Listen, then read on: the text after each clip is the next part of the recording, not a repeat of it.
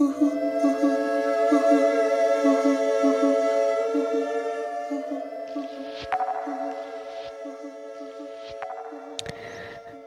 und herzlich willkommen bei einer neuen Sendung von der Gruppe Maulwurf der Vernunft. Heute reden wir passend zum Monat März im Anschluss an den erfolgreichen 8. März der letzten Woche über queer-feministische Themen in der Wissenschaft.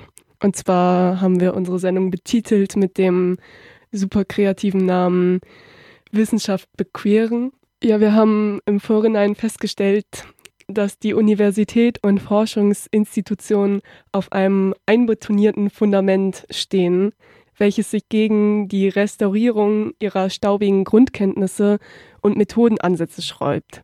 Den Kampf rund um Legitimität und die Finanzierung von Gender- und Queer Studies zu führen, bedeutet auch immer gegen herrschende Machtstrukturen anzugehen. Diese werden wir oder werden auch im universitären Rahmen reproduziert. Und um sich mit diesen Strukturen näher auseinanderzusetzen, haben wir eine Gästin, einen Gast eingeladen von der universitären Gruppe Queering Academia, die eine Umfrage gestartet haben, wo es genau um diese Strukturen geht, aber dazu später mehr. Wir sind gespannt. Wir fangen ein bisschen an mit dem historischen Kontext. Was gab es mal für Anstrengungen, um die Queer und Gender Studies aufzubauen, um überzuleiten äh, in die aktuelle Lage? Wie ist es im Moment um die Gender und Queer Studies gestellt? Und äh, genau um diese Umfrage äh, oder über diese Umfrage werden wir noch weiterhin reden und darin heteronormative Strukturen an der Universität aufzeigen und überlegen, wie man sie bekämpfen kann. Kurz vorweg noch, wir haben mittlerweile auch einen super laufenden Instagram-Kanal. Den könnt ihr gerne besuchen und abonnieren und uns schreiben, wenn ihr Anregungen und Tipps habt. Ähm, und zwar heißen wir Maulwurf unterstrich der unterstrich Vernunft. Genau neben der Diskussion gibt es natürlich passende Musik. Wie immer, viel Spaß bei der Sendung. Ja, hey Donna, cool, dass du da bist. Wir haben ja gerade schon gehört, du bist von der Gruppe Queering Academia hier und ähm, vielleicht magst du einmal ganz kurz ein paar Worte zu dir selber sagen. Also wie kommt es eigentlich, dass du da aktiv bist und vielleicht auch nochmal ein bisschen berichten, aus welcher Motivation heraus sich die Gruppe überhaupt gegründet hat. Ja, hallo erstmal.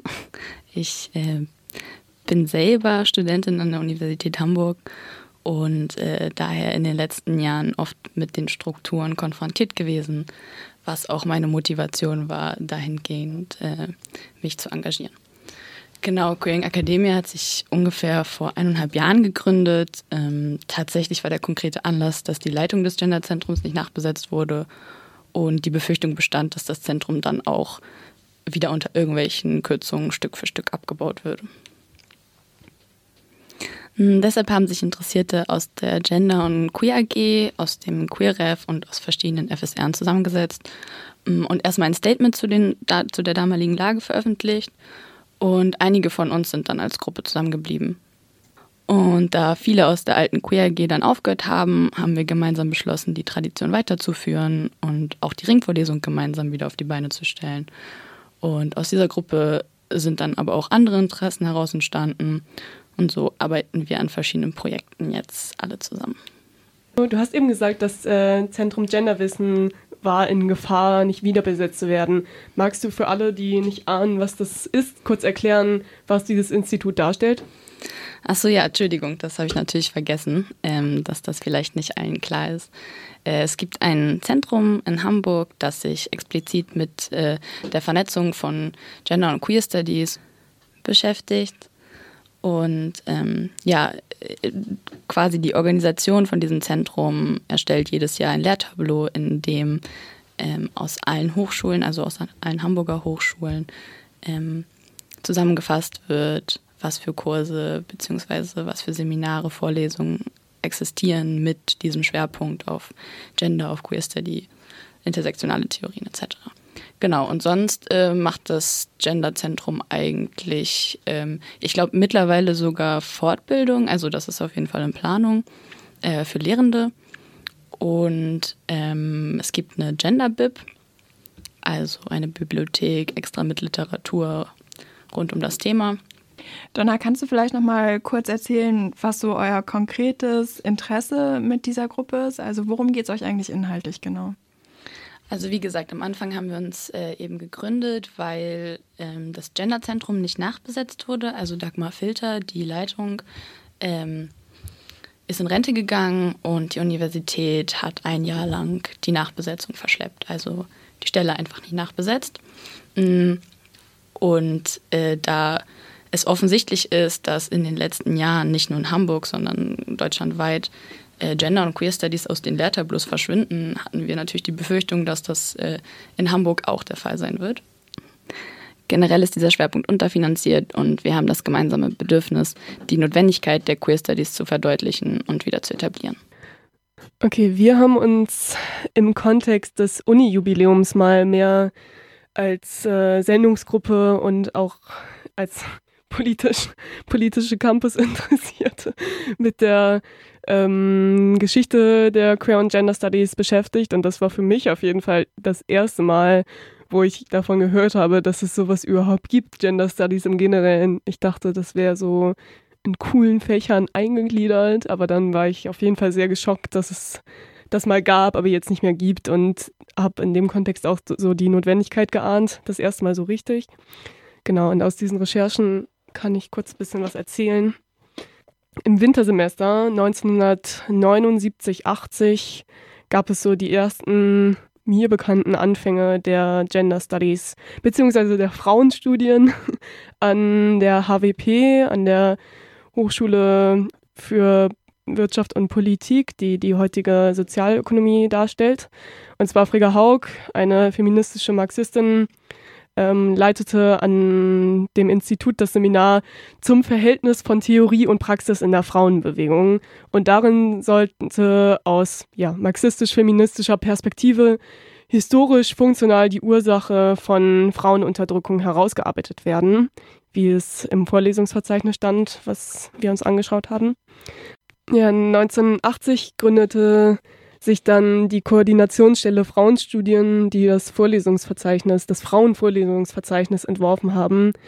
Später wurde diese Koordinationsstelle das Zentrum Genderwissen, ähm, über das wir eben auch schon kurz geredet haben.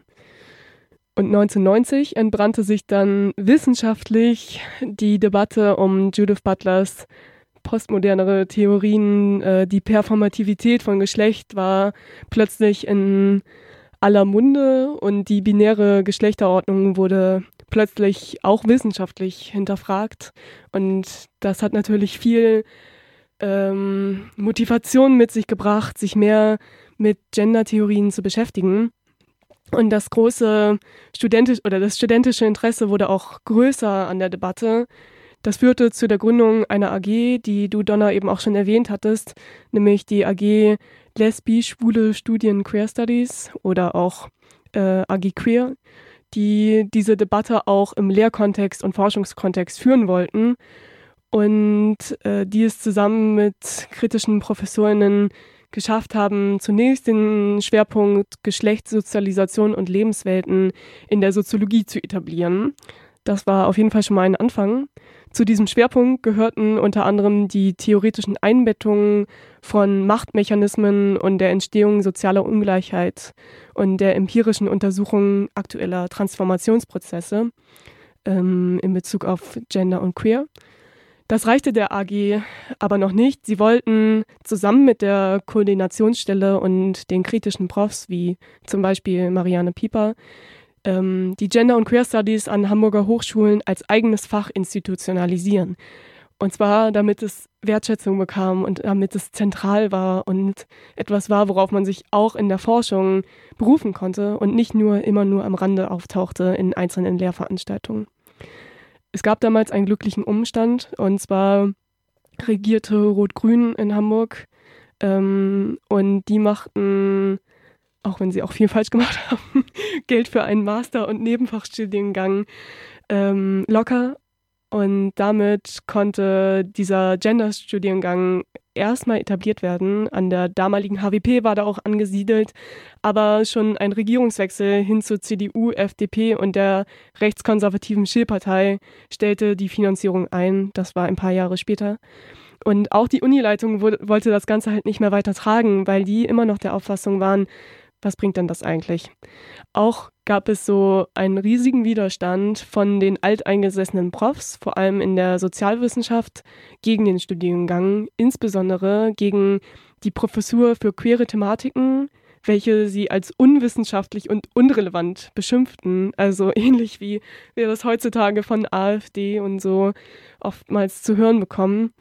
Und diese Stelle wurde so angefeindet im strukturellen Sinne. Und zwar ähm, sollte da Sabine Haag, die an der TU oder HU Berlin jetzt unterrichtet und super cool ist und äh, sehr beliebt auch unter den Studierenden und im Forschungskontext, die hat die Stelle erstmal angetreten und ähm, hatte aber gar nichts, gar keine Unterstützung. Sie hatte wen, we, weder wissenschaftliche Mitarbeiterin noch ein eigenes Büro und so weiter.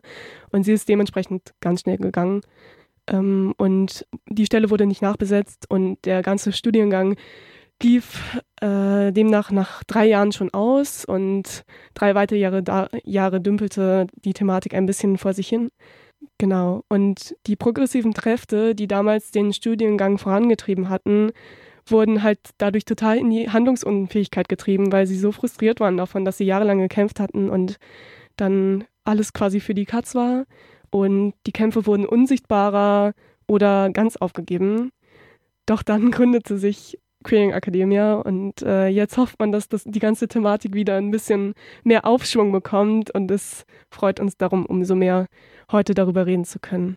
Ich habe tatsächlich in diesem ganzen historischen Kontext äh, darauf gewartet, dass du von, äh, von diesem Vorhaben erzählst, dass ähm, an, ich erinnere mich nicht mehr so richtig, habe mich leider auch nicht vorbereitet dafür, aber es gab doch mal das Vorhaben der Universität Hamburg, irgendwie acht oder, oder waren es elf, ich weiß nicht mehr, auf jeden Fall verschiedene Professuren an verschiedenen Fachbereichen für Gender und Queer Studies zu etablieren, ähm, wobei der Hauptsitz in der Soziologie angesiedelt äh, sein sollte und von Anke Engel äh, besetzt werden sollte. Hast du dazu irgendwie Recherche, irgendwas gefunden? Hey, nee, davon höre ich das erste Mal, aber mega spannend. Das wäre ja schon mal ein Anfang. Ich weiß nur, dass die paar offiziellen Gender-Professuren, zum Beispiel in der Soziologie, halt ähm, äh, weggekürzt wurden innerhalb der letzten Jahre. Also, ne, dass äh, bis vor kurzem noch Gender-Veranstaltungen im Lehrtableau offiziell, also institutionalisiert äh, da waren. Ja, daran anschließend passt vielleicht ganz gut. Ähm, wir hatten vorhin schon über eure jetzigen konkreten Projekte geredet, die ihr als Gruppe hattet. Und du hattest äh, gedroppt, dass ihr so eine Studio gemacht habt gerade. Möchtest du vielleicht ein bisschen mehr zu euren jetzigen Projekten uns erzählen?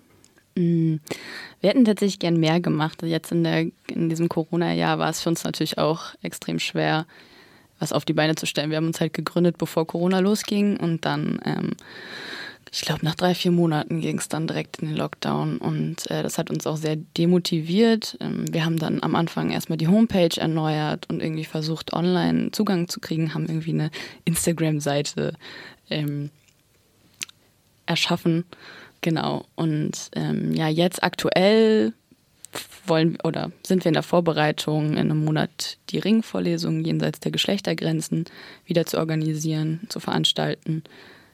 Genau, und sonst, ich glaube, wir haben auf zwei Demos eine Rede, Rede gehalten, generell versucht mit unserem Statement damals irgendwie ähm, Aufmerksamkeit für das Thema zu bekommen. Und genau, dann vor allem in dieser Nachbesetzung der Gender, des Genderzentrums ähm, haben wir mehrfach dem Präsidium mehrfach den ähm, Leuten in dieser Kommission, in dieser Auswahlkommission geschrieben und versucht irgendwie Einfluss darauf zu nehmen. Hat so semi geklappt, äh, aber wenigstens standen wir im Kontakt mit denen mm, und haben ein bisschen mitbekommen, was da passiert, sind sehr, sehr froh über die neue Besetzung tatsächlich. Michaela Koch ähm, sind wir sehr glücklich mit. Mm, genau. Und unser letztes Projekt war eine hochschulübergreifende Umfrage die wir an alle Studierenden der Universität Hamburg, beziehungsweise eigentlich wollten wir es fachübergreifend machen, haben es aber leider dann nur über den Stina-Account die Umfrage rumschicken können. Mm, und mit dieser Umfrage wollten wir in Erfahrung bringen, welche sexistischen und heteronormativen Strukturen an der Universität reproduziert werden, beziehungsweise fanden wir es spannend, äh, herauszufinden, wie es in den verschiedenen Fachbereichen und Studiengängen aussieht, ähm, in der Lehre wie aber auch im Uni-Alltag. Ja, voll cool, dass ihr da so wichtige Grundlagenarbeit macht. Ähm, kannst du vielleicht noch mal ein bisschen genauer erzählen, wie dann in der Studie zum Beispiel so die Interviews ausgesehen haben? Also wonach habt ihr gefragt? Der Fragebogen war so aufgebaut, äh, dass wir neun Fragen vorbereitet haben, in denen wir zuerst natürlich nachgefragt haben, in welchem Studiengang äh, die jeweilige Person studiert und dann erstmal nach existierenden Veranstaltungen gefragt haben, nach ähm, Kenntnis darüber, wie das organisiert ist bei denen am Fachbereich, ähm, aber auch äh, interdisziplinär.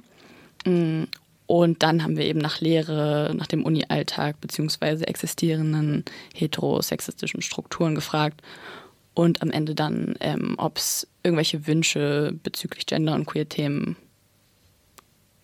also von der jeweiligen Person gibt.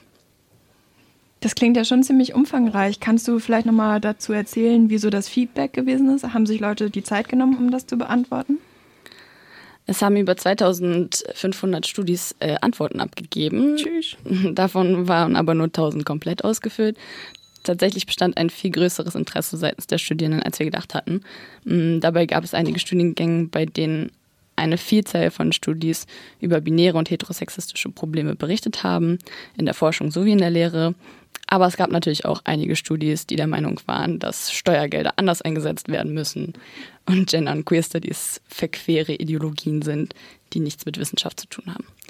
Dabei zeichneten sich klare Unterschiede ab. Also in Studiengängen wie Psychologie oder der Soziologie wurde klar die Problematik dieser Strukturen betont, obwohl auch berichtet wurde, dass innerhalb dieser Fachbereiche schon sehr darauf geachtet würde. Vor allem aus Studiengängen wie BWL, Jura, Biologie und der Medizin kamen viele Gegenstimmen, die behaupteten, dass absolut niemand jemals diskriminiert würde, äh, wobei einzelne Antworten sogar Diskriminierung verjahrt haben, aber mit dem Statement, dass das auch gut so sei. Ja, krass, mega cool, dass ihr so viel Feedback bekommen habt. Also, und auch spannend jetzt schon zu hören, was da eigentlich dann noch für problematische Antworten anscheinend rumgekommen sind. Aber ja, ich bin sehr gespannt, was ihr in Zukunft ähm, mit diesem Datenmaterial machen werdet. Ähm, wir haben ja jetzt schon ganz viel zu dieser wechselhaften Geschichte der Gender Studies gehört. Also, ne, dass es immer wieder Kämpfe gab ähm, und mal Sachen gewonnen werden konnten, aber eben auch, ja, es immer wieder Einschnitte und Rückschritte gab. Und ähm, ja, deswegen würde mich jetzt mal interessieren, wie eigentlich gerade der Stand ist. Also, was für Möglichkeiten hätte ich denn eigentlich als Studierende jetzt gerade Gender und Queer Studies zu studieren? Geht da was in Hamburg? Ja, wie ihr eben schon erwähnt hattet, gibt es aktuell ähm, keinen institutionalisierten Fachbereich oder keinen Studiengang, der Gender und Queer Studies ähm, anbietet. Aber es gibt natürlich innerhalb der verschiedenen Fachbereiche einzelne Veranstaltungen, die auch nicht von der Uni ja, nicht von der Uni entschieden wurden, dass es die gibt, sondern die werden halt von einzelnen AkteurInnen angeboten. Und die findet man dann alle in diesem Lehrtableau, das vom Genderzentrum, beziehungsweise jetzt vom Zentrum Gender and Diversity ähm, genau zusammengefasst wird. Und man kann in dieses Lehrtableau schauen äh, und sich mittlerweile natürlich online dann dafür anmelden. Kann ich jedem nur empfehlen, äh, da einmal reinzuschauen und zu gucken, was für Angebote einen interessieren. Ja, mich fasziniert es immer wieder, dass so das Zentrum eben diese Arbeit jetzt auch leistet, um da überhaupt eine Grundlage zu schaffen, ähm, trotzdem noch auf dem Feld studieren zu können, ähm, gerade weil die ja mega unterbesetzt sind, oder? Also es gibt so irgendwie eine Stelle, soweit ich weiß, halt so die Michaela Koch, die das jetzt übernommen hat und dann ja noch so eine halbe Stelle, die, glaube ich, vor allem die BIP macht und das als ja sozusagen Ersatz dafür, dass es keinen richtigen Studiengang gibt und nur als Koordination von diesen prekären Seminaren, da finde ich, also keine Ahnung, es ist cool, dass ihr darum kämpft, weil es ja eben gerade so eine große Bedeutung hat in einer Stadt, wo eben nicht so viel institutionalisiert ist. Was ich auch so lächerlich finde, ist, dass wir ja eine grüne Wissenschaftssenatorin haben, die nicht nur für Wissenschaft, sondern auch für Gleichstellung zuständig ist. Und die einfach ähm, ja, in den zehn Jahren, wo die Grünen jetzt an der Regierung beteiligt sind, systematisch mit dem Abbau der Gender- und Queer Studies halt begleitet hat, weil eben innerhalb dieser Zeit aus dem, ja, aus den Lehrtableaus, die du ja eben schon erwähnt hattest, 50 Prozent der Veranstaltungen mit Gender- und Queer-Schwerpunkt einfach weggefallen sind. Ne? Und das begleitet davon, dass zum Beispiel so wichtige Professuren wie die von Gabriele Winker an der TU Harburg ähm, einfach ja ausgelaufen sind, obwohl die halt eben auch eine wichtige Institution in der Stadt waren und für die Gender Studies insgesamt.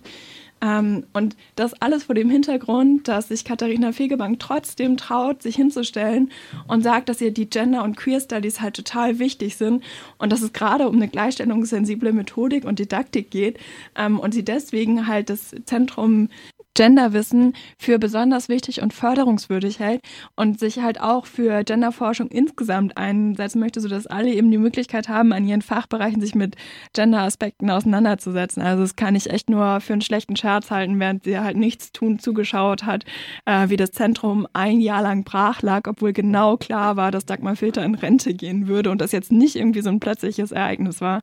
Also ja, da kann ich die echt nicht ernst nehmen in ihren Zielen. Was mich stört, ist auch einfach, dass diese studentische Initiative notwendig ist, damit in, diesen, in, dieser Hinsicht überhaupt etwas passiert. Also die Institution, Universität tut nichts dafür, dass kritisch in diese Richtung geforscht wird, sondern es kommt permanent der Wunsch von den Studierenden. Ähm, und weder von, von politischer Seite äh, noch von der universitären Seite ähm, ja, wird uns da Arbeit abgenommen. Und äh, das ist sehr, sehr anstrengend auf jeden Fall.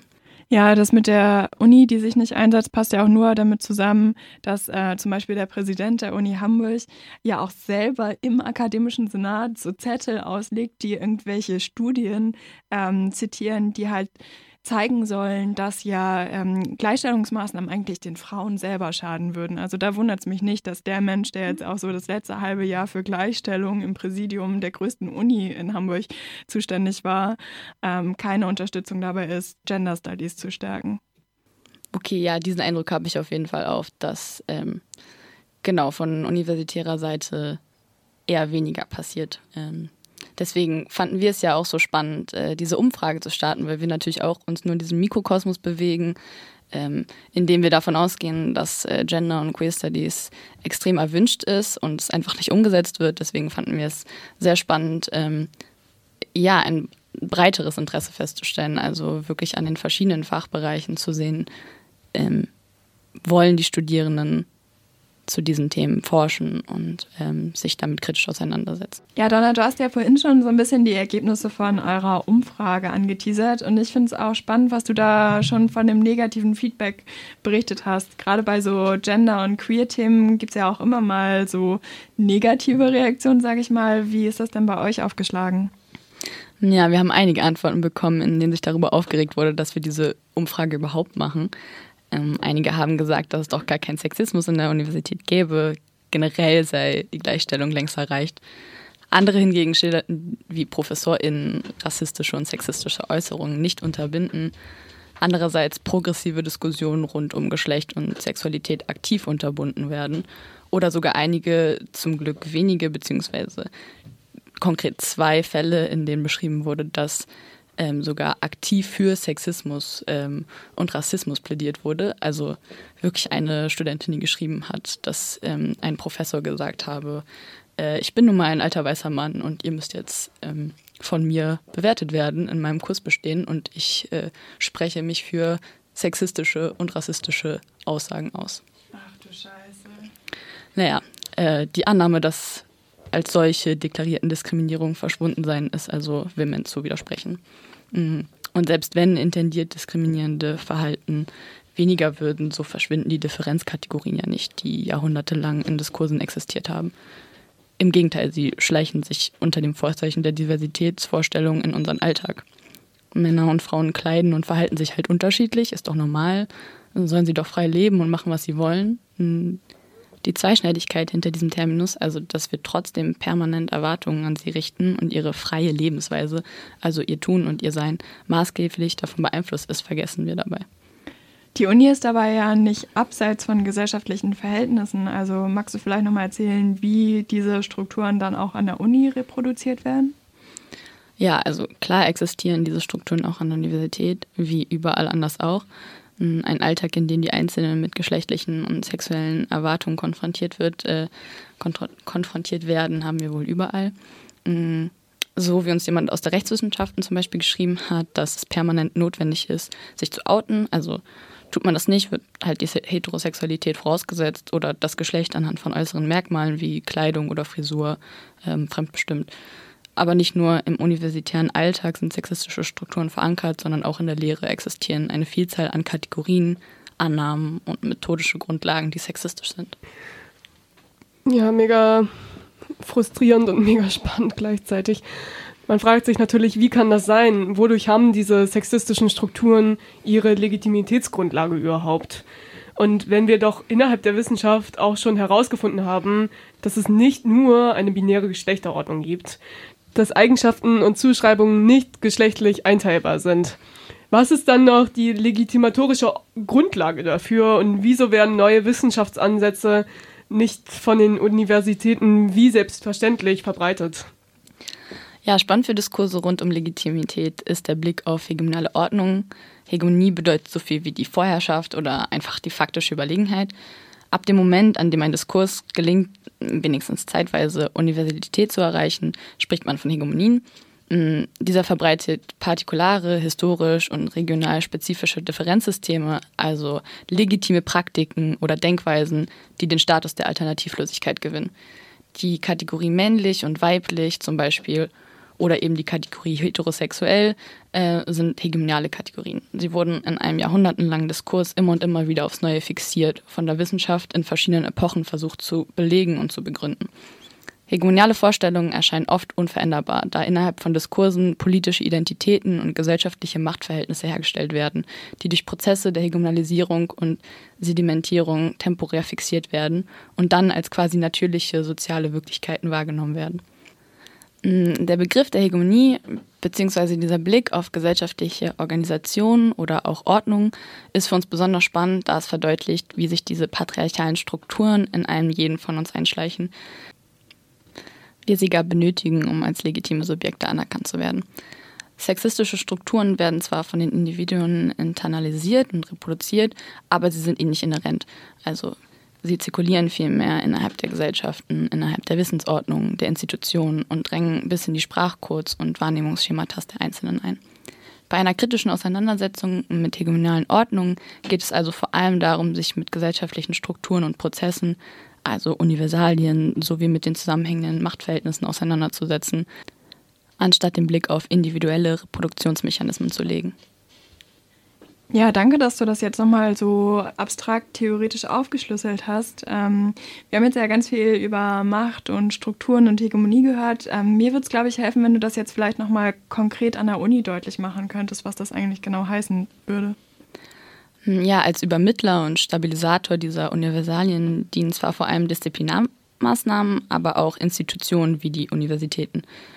Diese gelten innerhalb der Gesellschaft eigentlich als Produktionsstätte von Wissen und nicht als Reproduktionsstätte von herrschenden Normen, aber das ist ein Trugschluss. Universitäten dienten schon immer der Legitimation bestimmter Wissensordnungen. Auch wenn versucht wird, neue Dinge zu erforschen, so stehen diese immer auf fest zementierten Fundamenten, welche nicht hinterfragt werden sollten. Dazu kommt, dass auch das System Wissen nicht mehr außerhalb einer kapitalistischen Verwertungslogik zu denken ist. Durch Drittmittel und anderen Exzellenzideologien bestimmen Geld und Ruhm, welche Forschung Relevanz haben und somit finanziell gefördert und damit erst ermöglicht werden.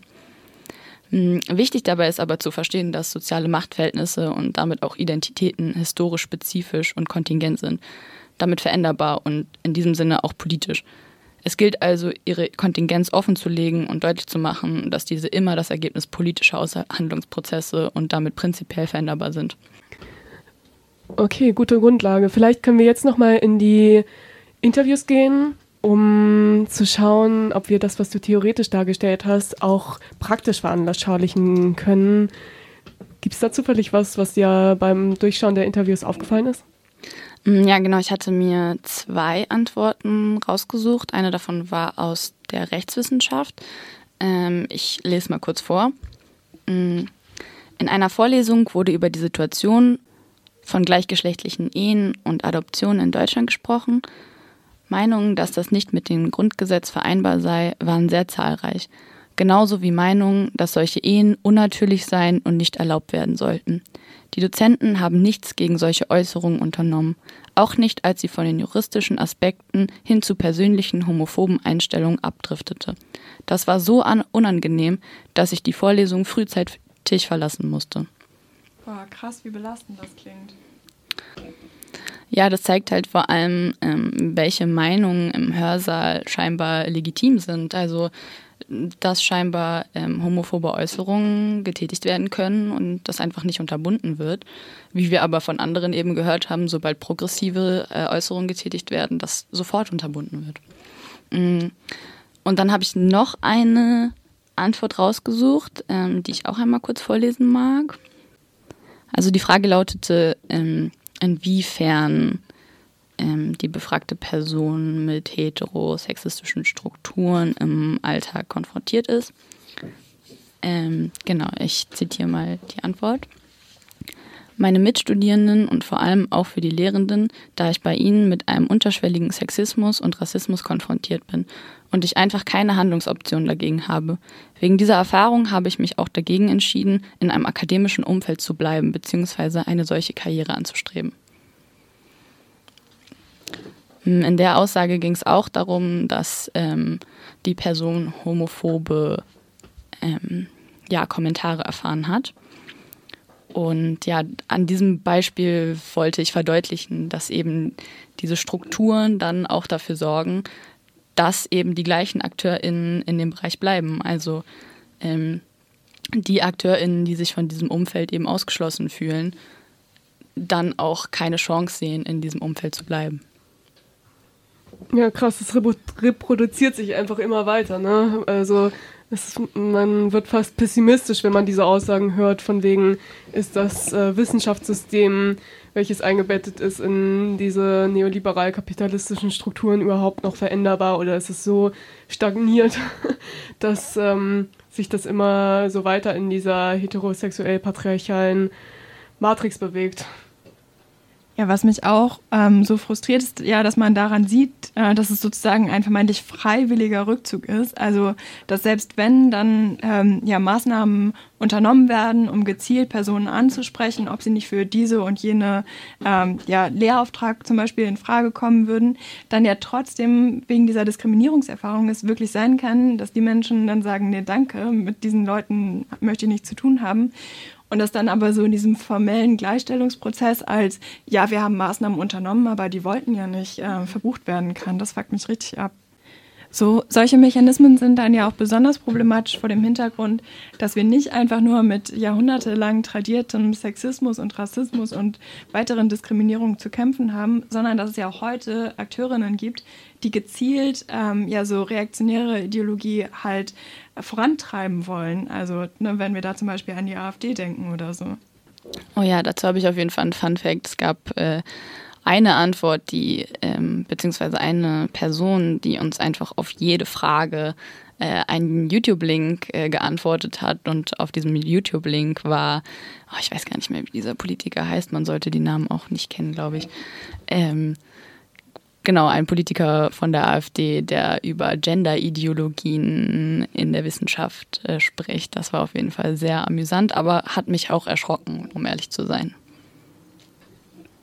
Ja, und auch, also ich denke zu Recht, ne, wenn man sich anschaut, dass seit Gründung der AfD diese ähm, ja, Genderfeindlichkeit und ja, das, die Gegnerinschaft äh, zu dieser aufklärerischen ähm, ja, Wissenschaftsrichtung integraler Bestandteil von ihrem politischen Programm ist. Und ähm, die AfD hat äh, ja insgesamt auch in ihrem politischen Programm ja das äh, Leitbild der Familie mit Vater, Mutter in dauerhafter gemeinsamer Verantwortung für ihre Kinder. Also ne, diese traditionellen Geschlechterrollen, die halt so gestützt werden sollen. Und ähm, ja, ich glaube, da muss man die schon auch ernst nehmen als relevante politische Größe. Ich fand deinen Punkt total spannend. Ähm ich habe mir tatsächlich den Quatsch von der AfD nicht angehört, ähm, weiß, also hätte mir denken können, dass sie biologistisch argumentieren. Ich finde aber diese Perspektive sehr spannend, ähm, dass genau von biologischen ähm, Gegebenheiten auf psychische Gegebenheiten geschlossen wird. Ähm, vor allem weil ja die Psychologie vor 100 Jahren, wann auch immer sie entstanden ist, äh, genau mit diesen Mechanismen, also unter diesem Vormerk entstanden ist, dass sie eben versucht haben, auch Geschlecht äh, psychisch in einem binären System einteilen zu können. Mhm. Und ich finde es sehr spannend, weil das hält sich bis heute. Also diese, die, diese Glaubensansätze könnte man sie fast schon nennen, dass eben geschlechtliche Unterschiede innerhalb der ähm, Verhaltensweisen biologisch begründbar sind oder natürlicher Herkunft. Ja, und das hat uns auch sehr verwundert. Also wir hatten Antworten aus äh, oder von, von vielen Studierenden aus der Psychologie, äh, die eben berichtet haben, dass das nach wie vor der Fall ist, also dass das nach wie vor in der Psychologie gemacht wird. Ähm, also es gab wirklich äh, um die 50 Antworten aus der Psychologie, die sich alle darüber beschwert haben, dass nach wie vor in Kategorien männlich-weiblich unterteilt wird, dass sämtliche psychische Störungen ähm, trotz gleicher Symptome immer noch aufgrund der Geschlechter unterschiedlich attestiert werden. Ähm, ja, generell sei alles davon geprägt, wie sich Cis-Männer und Frauen unterscheiden. Ähm, in einem Seminar zu Paarbeziehungen wurde auch nur die heterosexuelle Perspektive besprochen und das Niveau war dann teilweise, Männer gehen immer Frau, äh, fremd und hören nicht zu ähm, und deswegen sind die Frauen hysterisch. Und wir haben jetzt ja schon ähm, was dazu gehört, wie so diese ähm, ja, heterosexuelle Matrix sich zum Beispiel auch in der Psychologie niederschlägt. Also dieses typisch männlich, typisch weiblich, was ich jetzt sofort mit Mario Barth assoziiere. ähm, das zeigt ja aber auch schon, dass es so dieses Denken eben nicht nur in der Psychologie gibt, äh, sondern dass das ja weit verbreitet ist. Ich weiß nicht, habt ihr dazu noch mehr Antworten bekommen, die so in diese Richtung gingen? Ja, ich habe euch natürlich noch mehr Antworten mitgebracht. Äh, vielleicht lese ich euch mal eine aus der eigentlich sonst so liberalen Sozialökonomie vor. Äh, da hat nämlich jemand auf die Frage, ob es heterosexistische Diskriminierung gibt, Folgendes geantwortet. Ähm, nein, jeder kann machen, was er will, ohne dass irgendjemand sich da einmischt. Dass die meisten Paare heterosexuell sind, ist eben zurzeit so. Ja, diese Aussage fand ich aufgreifenswert, da scheinbar die Annahme besteht, dass Sexualität etwas Freies ist, also dass eben aus einem heraus erwächst und dass es wohl zufällig so sei, dass es mehr heterosexuelle Menschen gibt. So wie auch oft die Annahme besteht, dass das Geschlecht frei wählbar sei. Ähm, um vielleicht meinen Unmut ein bisschen besser untermauern zu können, würde ich kurz auf die Theorie von Judith Butler verweisen wollen, ähm, demnach entsteht Sexualität oder auch Geschlecht immer innerhalb einer heterosexuellen Matrix, die du ja gerade schon äh, erwähnt hast, in der jegliche Abweichung oder die bloße Nichtzuordnung von der Hegemonie unterdrückt wird. Also als Kind lernen wir uns sofort einem Geschlecht zugehörig zu fühlen, lernen dieses auswendig, wie unseren Namen und unser Alter. Ähm, und dann später erfahren wir viele Kategorien, die dementsprechend auf uns zusprechen sollen oder eben nicht. Dabei arbeiten die Subjekte aber nicht rein damit, was ihnen gefällt. Also sie haben nicht einfach Eigenschaften oder sexuelle Vorlieben und diese passen dann entweder in die geschlechtlichen Zuschreibungen oder nicht, sondern vielmehr entwickeln sich diese erst mit Erwartungen und unterschiedlichen performativen Anrufungsmechanismen. Durch eine spezifische Weise der Anrede werden die Subjekte angerufen und sie lernen sich mit bestimmten Bezeichnungen oder Kategorien zu identifizieren. Judith Butler beschäftigt sich in ihren Theorien vor allem mit den vorgeblich eindeutigen Geschlechtsidentitäten und mit den heteronormativen und vermeintlich stabilen sexuellen Orientierungen, auf die sich dann wiederum identitätslogische Subjekte oder materialisierte Geschlechtskörper beziehen. Genauer gesagt arbeitet sie also die sprachliche bzw. die diskurstheoretische Herstellungsweise von Wirklichkeiten heraus und verknüpft diese auch mit der Macht, die innerhalb eines Diskursregimes ausgeübt wird. Dabei zeigt Butler auf, dass anerkannte Geschlechtsidentitäten in unserer Gesellschaft eine kohärente Struktur zwischen Sex, Gender und sexueller Orientierung aufweisen und sich Anatomie, Lust und Geschlechtsidentität bedingen. Diese wirken zeitweise totalisierend, da sie den Möglichkeitsbereich, also eine bestimmte Identitätsform, vorgeben. Wenn man also auf die Aussage zurückkommt, dass es einfach aktuell mehr heterosexuelle Menschen gibt als homosexuelle Menschen, so ist immer auch auf diese Theorie der heterosexuellen Matrix zu verweisen und diese gewollte Produktion der heterosexuellen Subjekte hervorzuheben. Ja, ich finde es cool, dass du das jetzt nochmal so mit ins Spiel gebracht hast hast, weil es ja genau der wissenschaftliche Gegenentwurf zu den Thesen der AfD ist, ne? wo genau nochmal herausgearbeitet wird, wie stark eben äh, vermeintlich natürliche Geschlechterordnungen eben sozial produziert werden. Und ich glaube, das ist ein ganz wichtiger Ausgangspunkt, um eben auch so gegen reaktionäre Vorstellungen von Gesellschaft anzugehen. Ja, wichtig hier vielleicht nochmal zu betonen, dass es nicht nur reaktionäre Vorstellungen in der AfD gibt, sondern auch sonst in der linksliberalen bis bürgerlichen Gesellschaft. Ähm, so kriegt man in Gesprächen mit Eltern und Großeltern und so das ja auch immer wieder mit, von wegen ähm, Diversität cool, aber ähm, das heißt doch einfach nur, dass wir mehr Zweigeschlechtlichkeit ausleben müssen. Ja, in jedem Bereich unseres Alltags ist das ja integriert. So wie du eben schon erwähnt hattest, äh, Mario Barth, der permanent Witze über das All den, den Alltag von, von Männlein und Weiblein äh, macht. Lol, ihr guckt definitiv beide zu viel Mario Barth. Bei mir, an mir geht sowas total vorbei. Okay, aber es geht ja jetzt nicht nur um so Heterosexismus. Ähm, was ja diese ganze Queer- und Gender-Studies auch in den Blick nehmen, sind andere ähm, Formen von Diskriminierung, die sich eben auf Geschlechtsidentität oder ähm, sexuelle Präferenzen und sowas beziehen. Und auch wenn wir uns jetzt so ein bisschen am Negativen abarbeiten, aber Donna, also ich fände es jetzt nochmal spannend von dir zu hören, ob es eben auch aus diesem Spektrum Beispiele bei euch in der Studie gab, die dir aufgefallen sind. Ja, also spannend finde ich vor allem, dass aus den Fachbereichen, in dem gesagt wurde, wir brauchen nichts äh, in, in die Richtung, also wo Leute sich darüber beschwert haben, dass Gender und Queer Studies nichts in der Informatik oder in der Jura äh, etc. zu tun haben. Aus diesen Fachbereichen kamen auch explizit homophobe oder transphobe Aussagen. Ähm, ja, ich habe hier ein Beispiel aus der Informatik, so dass äh, da hat einer geschrieben, Homosexualität und sonstige Ekelhaftigkeiten werden auch als diese behandelt. Ähm, ein anderer aus der Informatik hat geschrieben, ist irrelevant, weil das eine mentale Fehlstörung ist. Ähm, ja, eine Person äh, hat sich auch extra als weiblich geoutet. Ähm, aus der Jura, die hat äh, bei Wünschen geschrieben, ich zitiere, ich liebe einen jeden für sein wahres Selbst und seine wahre Natur, nicht für sein äußeres Bild. Niemand soll darauf reduzieren, das gilt für alle, für die, die diskriminieren und für die, die sich und ihren Körper entmenschlichen und von der Gesellschaft erwarten, dass sie es völlig normal aufnehmen. Also sie sagt in einem Satz, man sollte nicht diskriminierend sein, aber gleichzeitig, wenn es Menschen gibt, die ihrem vermeintlich biologischen, bei der Geburt zugeschriebenen Geschlecht nicht entsprechen oder sich dem nicht zugehörig fühlen, ähm, ja, dass diese nicht normal seien und äh, dass man nicht erwarten sollte, das zu akzeptieren.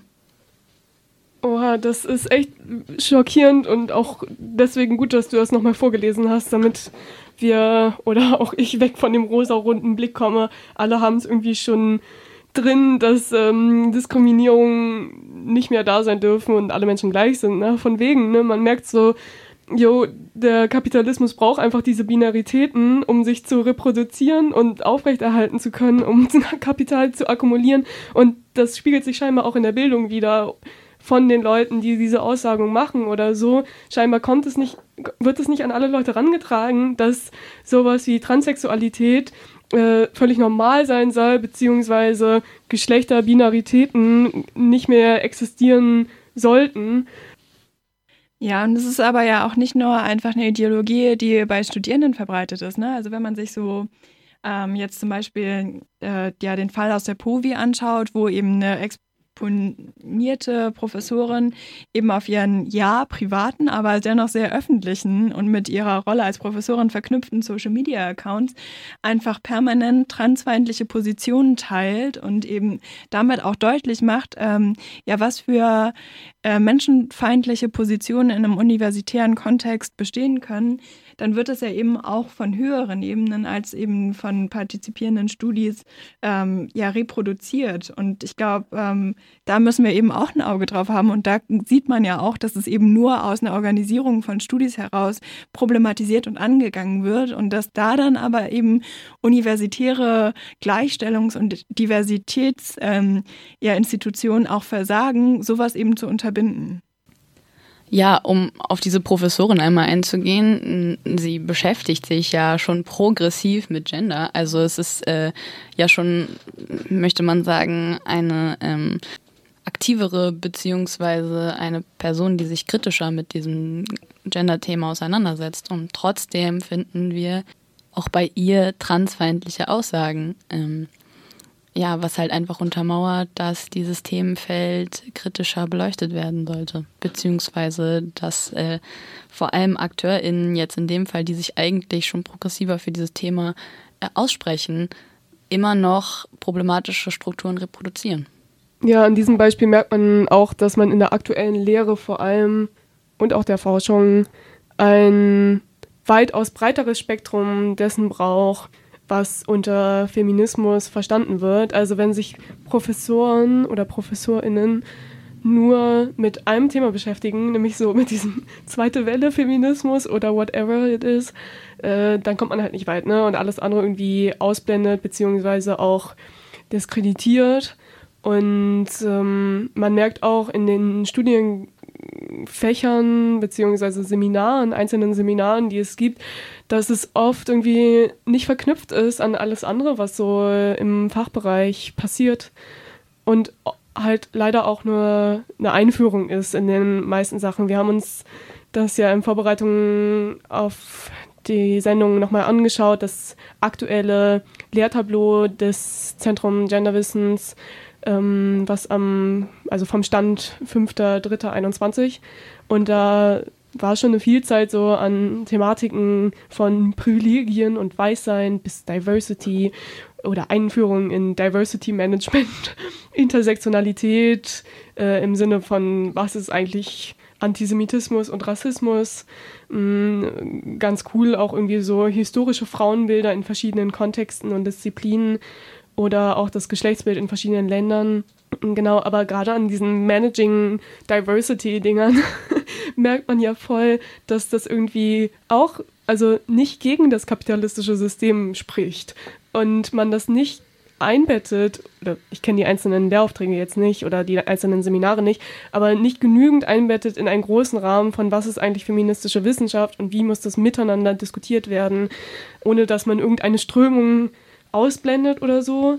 Und voll wenig ist halt auch nicht abgedeckt, ne? Also so Marxismus und Strukturelles und so äh, an Feminismen äh, fehlen irgendwie. Das, was Frigga Haug und so früher mehr gemacht haben. Genau.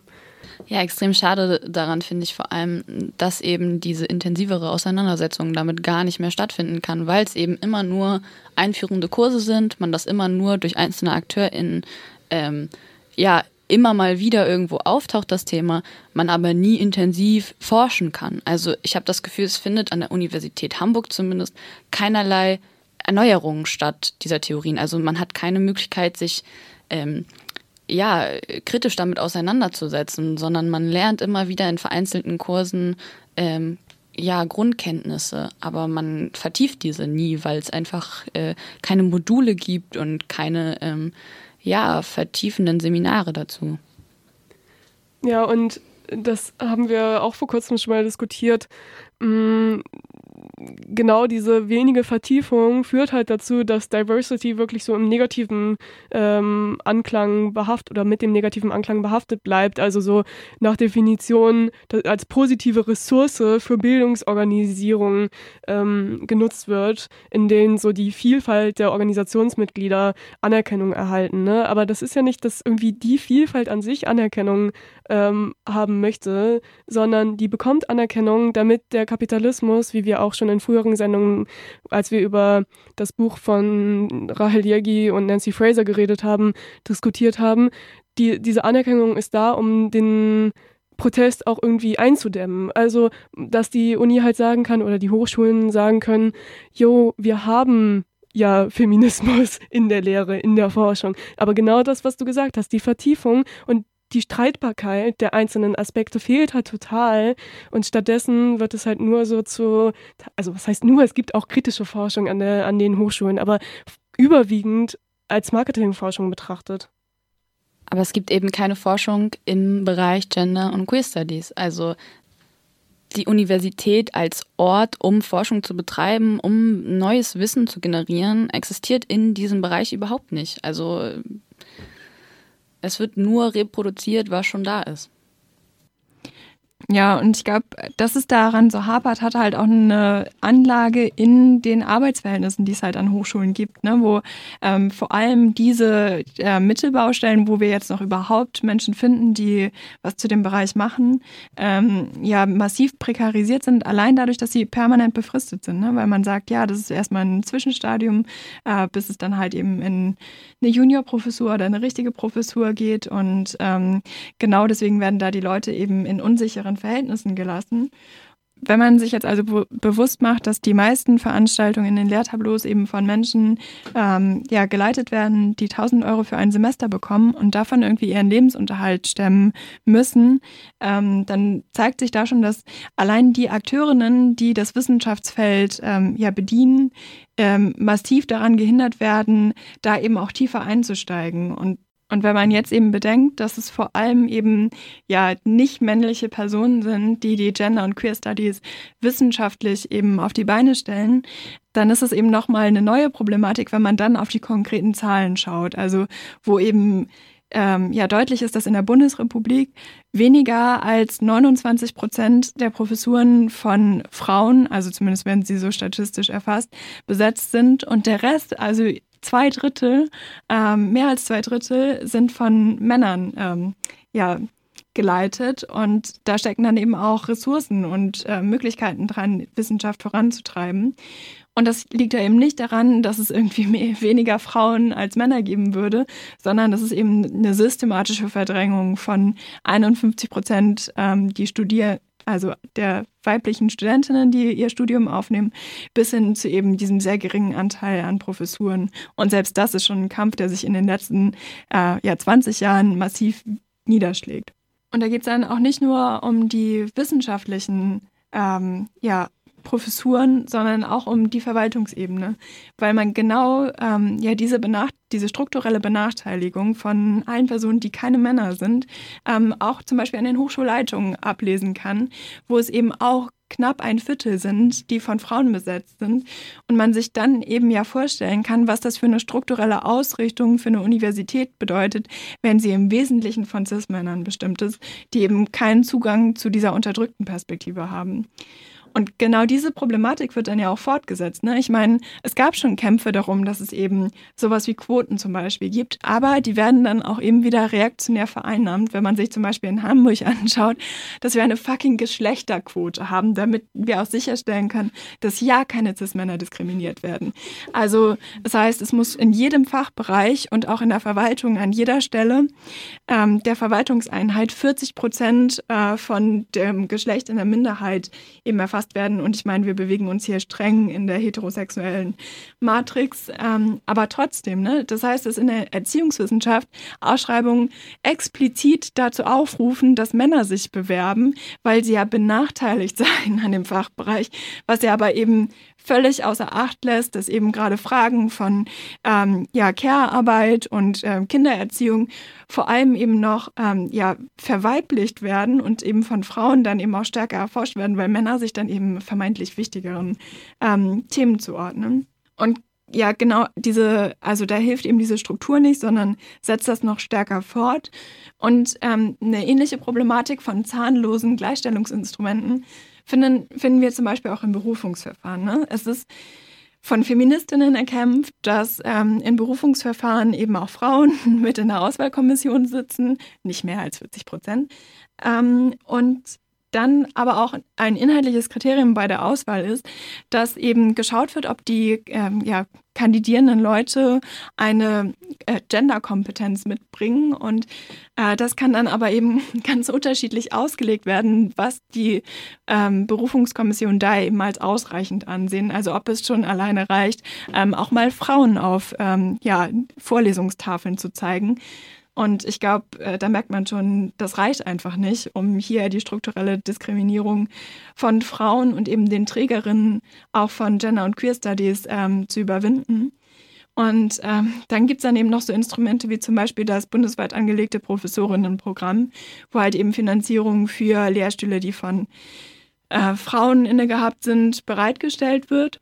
Aber da haben wir jetzt zum Beispiel aktuell die Problematik, dass ähm, hier in Hamburg solche Professorinnenprogramm, Professuren an der HCU ganz konkret befristet ausgestellt werden, obwohl sie das eigentlich gar nicht dürfen.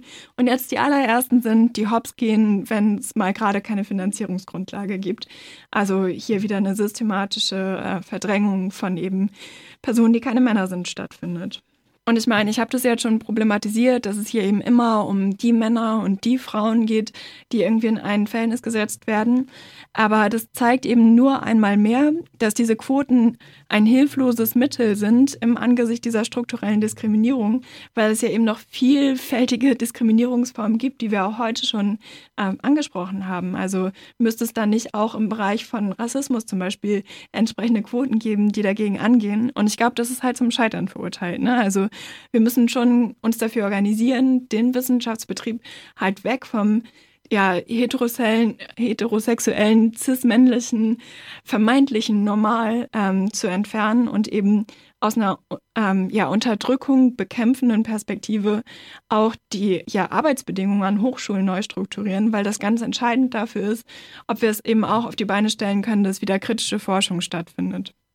Ja, passend dazu äh, würde ich gerne noch ein Zitat von Marianne Pieper vorlesen, äh, in dem sie gesagt hat, das Verhältnis ist paritätisch in Ordnung, aber es ist ja nicht nur eine Frage von biologischem Geschlecht, sondern auch davon, welche Inhalte Leute vertreten.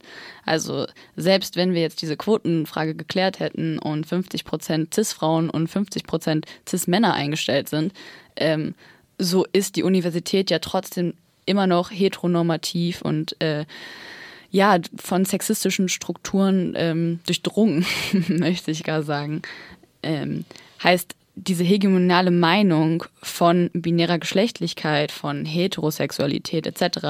Äh, wird ja trotzdem reproduziert. Ähm, wir haben jetzt zwar eine recht pessimistische Gegenwartsanalyse der aktuellen Queer und Gender Studies an Hoch in, der, in der Hamburger Hochschullandschaft gegeben und noch zu wenig über die mögliche Organisierung dagegen äh, geredet, aber Queering Academia ist ja schon ein super Beispiel dafür, dass es Leute gibt, die sich dagegen organisieren, die das Ganze nicht nur auf einer individualistischen, quotenbezogenen Basis sehen, sondern darum kämpfen, dass dieser Gender- und Queer-Studiengang wieder eingeführt wird. Daran anschließend ähm, würde ich vielleicht gerne nochmal erwähnen, dass äh, was für Wünsche die Studierenden geäußert haben. Ähm, dabei wurde nämlich vor allem die Institutionalisierung von Professuren ähm, erwähnt, beziehungsweise wurde dafür plädiert, diese Themen in der Lehre wirklich zu verankern, sodass es nicht mehr von einzelnen AkteurInnen abhängig ist.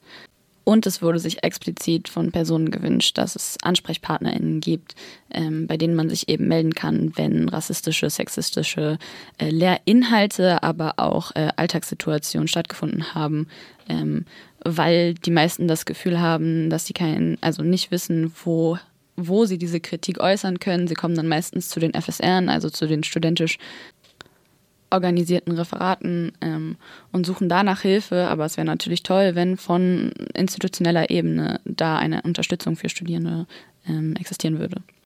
Und gibt es auch Aussichten dahingehend, dass das passieren wird?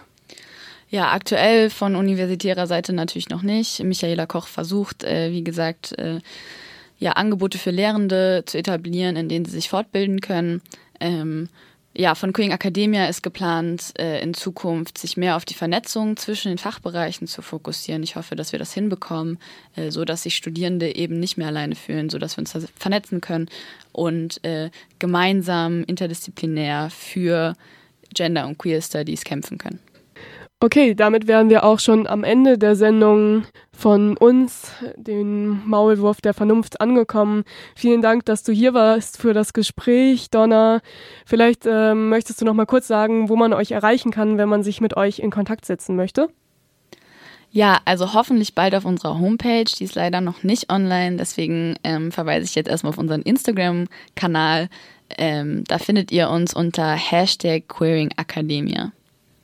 Super, dann bis zum nächsten Mal. Wir reden nächsten Monat über Riots international und deutschlandweit.